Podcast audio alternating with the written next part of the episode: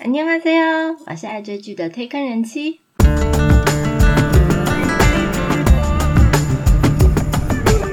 欢迎大家来听我说句话，跟着我一起掉入无止境的追剧人生吧。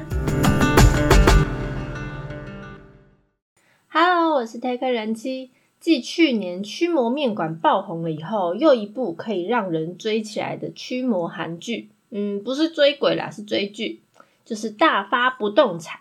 那韩剧的鬼神类题材其实很多，今天除了大发不动产以外，还盘点了另外四部跟驱魔有关系的作品，推荐给大家。今天没有爆太多雷的内容，所以大家可以安心听到最后。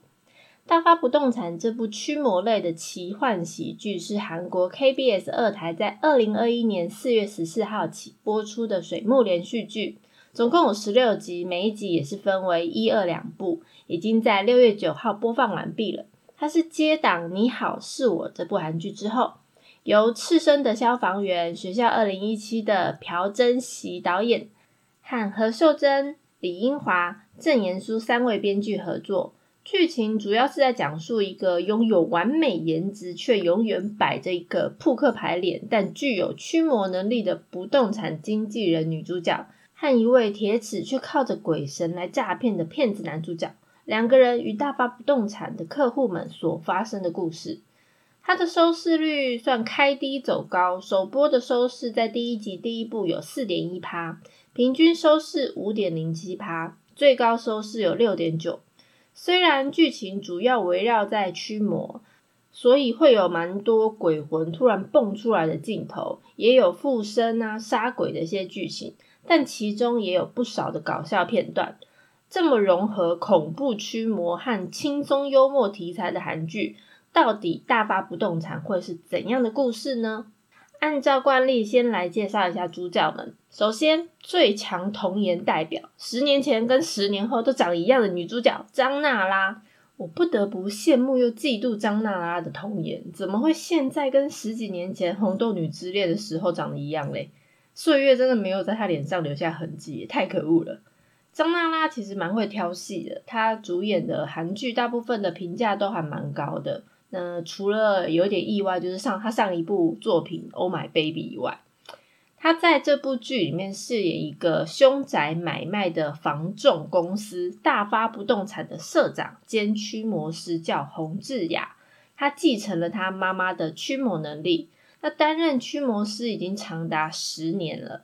他在驱魔的时候，因为身边会有一些冤魂，所以会造成他体温下降，然后迅速消耗他的体力。所以他工作前跟工作后都会大量的摄取食物，就是一个超级大胃王。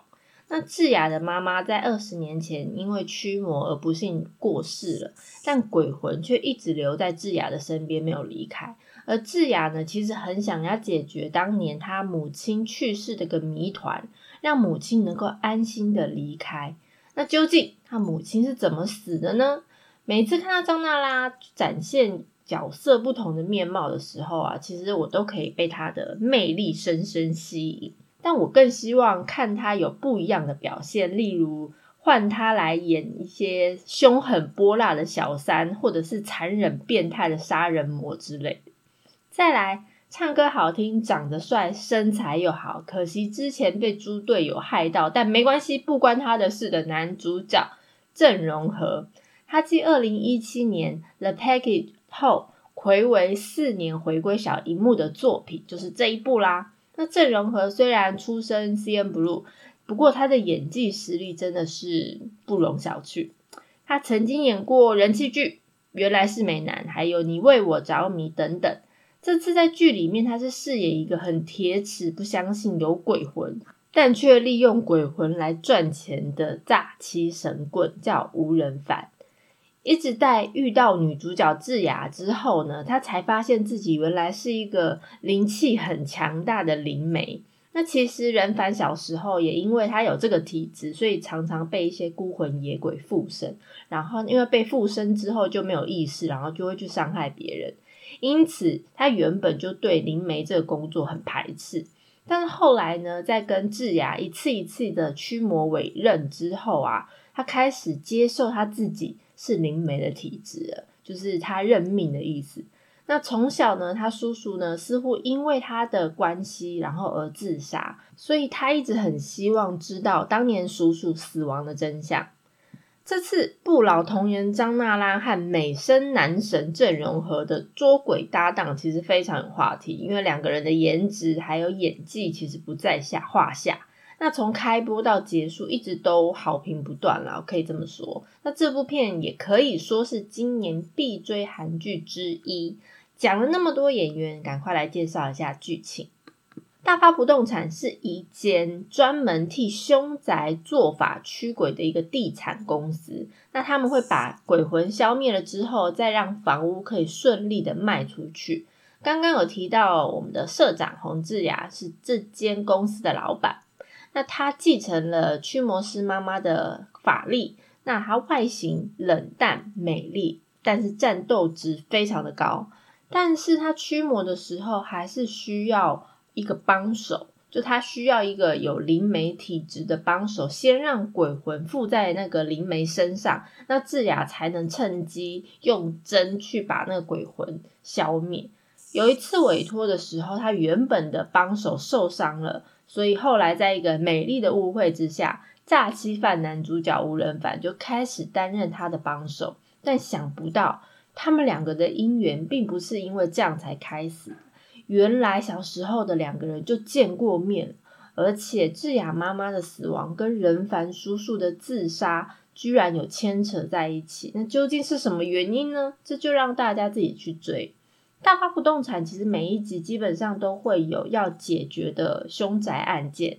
那随着男女主角们开始处理冤魂，那原本都害怕鬼魂会害人啊，或打打死不离开那个房子，然后让房子卖不出去。但后来随着案件侦查的过程，他们才发现鬼魂很多悲惨的过往。那而且那些始作俑者最后还是因为男女主角出来的协助。得以受到应有的制裁。那既然是驱魔题材的电视剧，当然少不了有一些鬼魂出现的场面。那大大发不动产它的后置 CG 特效，其实在恐怖气氛的营造算是相当的成功。那毕竟一部恐怖片最惨的就是你的鬼看起来不可怕。那这部片很特别的是，驱魔师本身功夫就很强。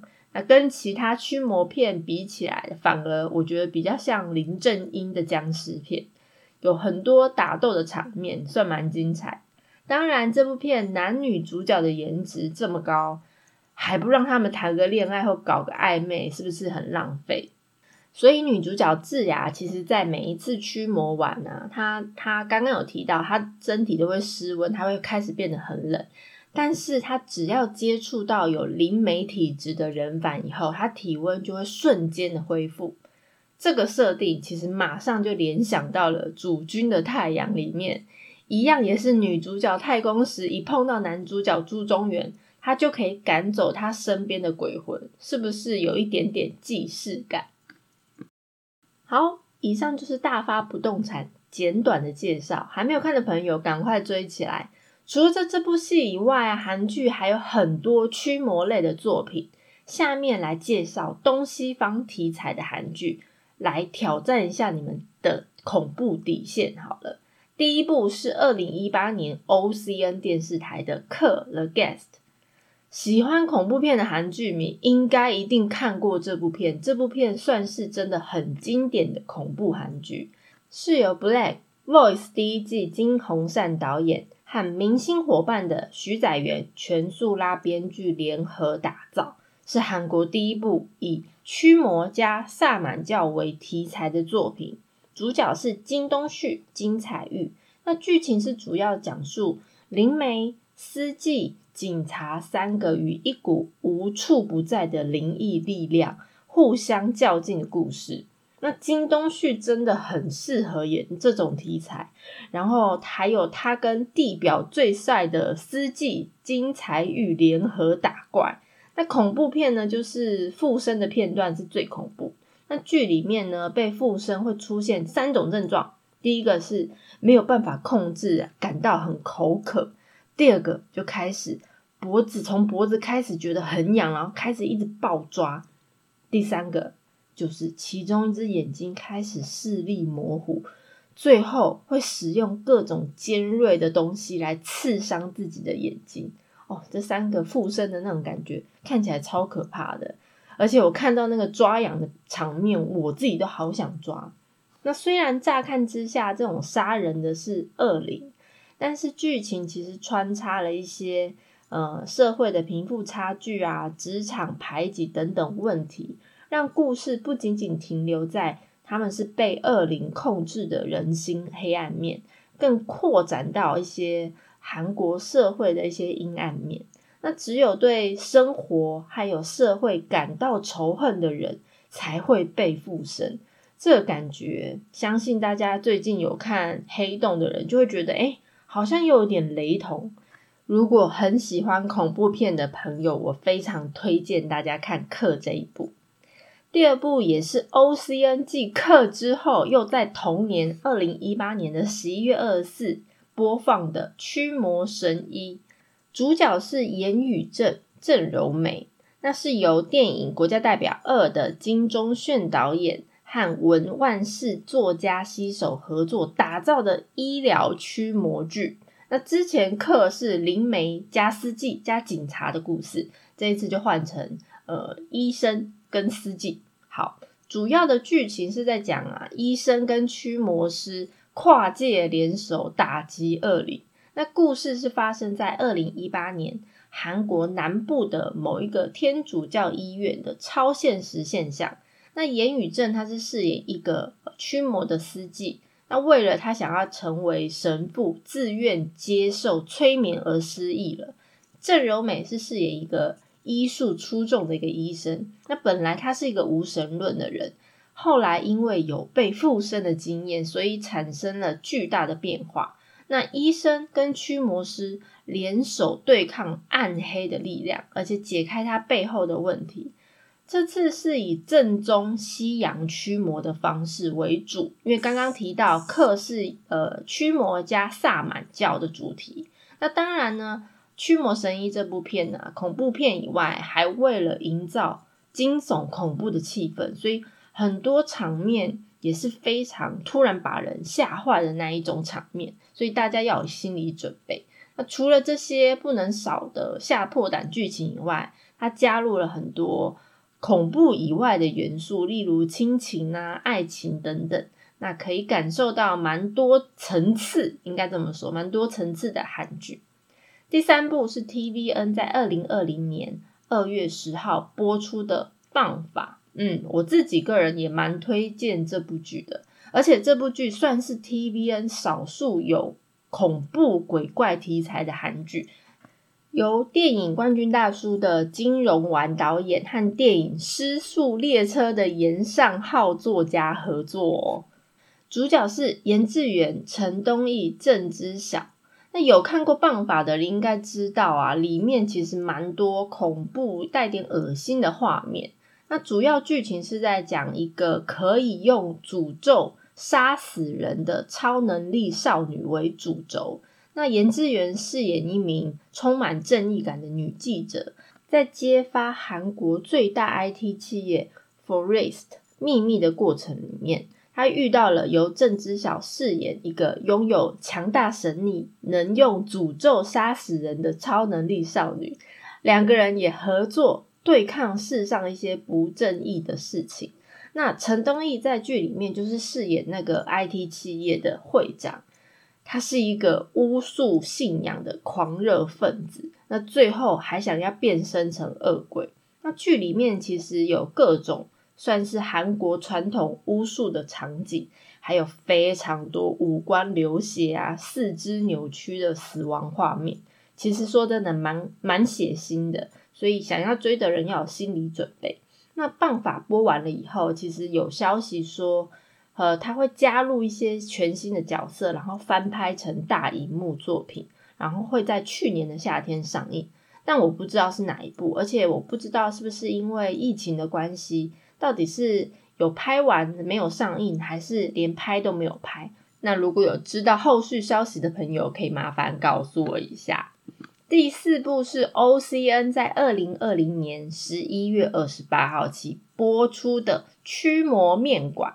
那这部其实是改编自知名的同名网络漫画。那主角是赵炳圭、金世正、刘俊相还有连慧兰主演。那原本是由《吸血鬼检察官二》的刘先东导演和《不能结婚的男人》。吕之那编剧合作，但是后来因为编剧和制作团队的意见分歧，那所以他写完了第十二集以后就退出了剧组。那第十三集就直接由导演刘先东接手编写。那再由第十四集到第十六集就改由电影纯情漫画的金星春编剧执笔。好坎坷的历程，难怪后面几集的剧情还蛮乱的。主要的剧情是在描述一群名为 Countess 的驱魔人，那专门捕捉他企图想要留在人世间捣乱的一些恶鬼。那一路上彼此协力收服妖魔鬼怪的故事。那这个团队呢有五个人，那因为前期的剧情比较紧凑，而且每一集算是环环相扣，那也算是让大家出乎意料的收视率。不过后来因为换了编剧以后，那后半段的剧情还有那么一点儿乱，然后不怎么连贯，那有一点虎头蛇尾。那尽管后期的剧情走向引发了很多争议，不过整个剧情主要也是在讲恶有恶报的主题。它虽然挂着驱魔的招牌，不过它里面出现的鬼啊，基本上都是人模人样，跟我刚刚介绍的前几部比起来的话。比较不会让大家突然吓到，嗯，适合鬼怪剧的新手观众，喜欢这类型恐怖片的朋友，其实这几部我都蛮推荐。那当然，大发不动产跟驱魔面馆的恐怖指数就没有其他这么可怕。那看大家的口味重到什么程度，自己斟酌。那天气那么热，看一点恐怖片，让自己的身体降温一下，试试这个方法，看能不能省一点冷气费。如果大家对于今天介绍的内容有什么想法，或想要了解哪部韩剧，都欢迎大家来告诉我。片尾曲是《大发不动产》OST 第一集，由帅气男主角郑容和演唱的《爱嘎恰》。我是推客人妻，一起掉入无止境的追剧人生吧，下次见喽。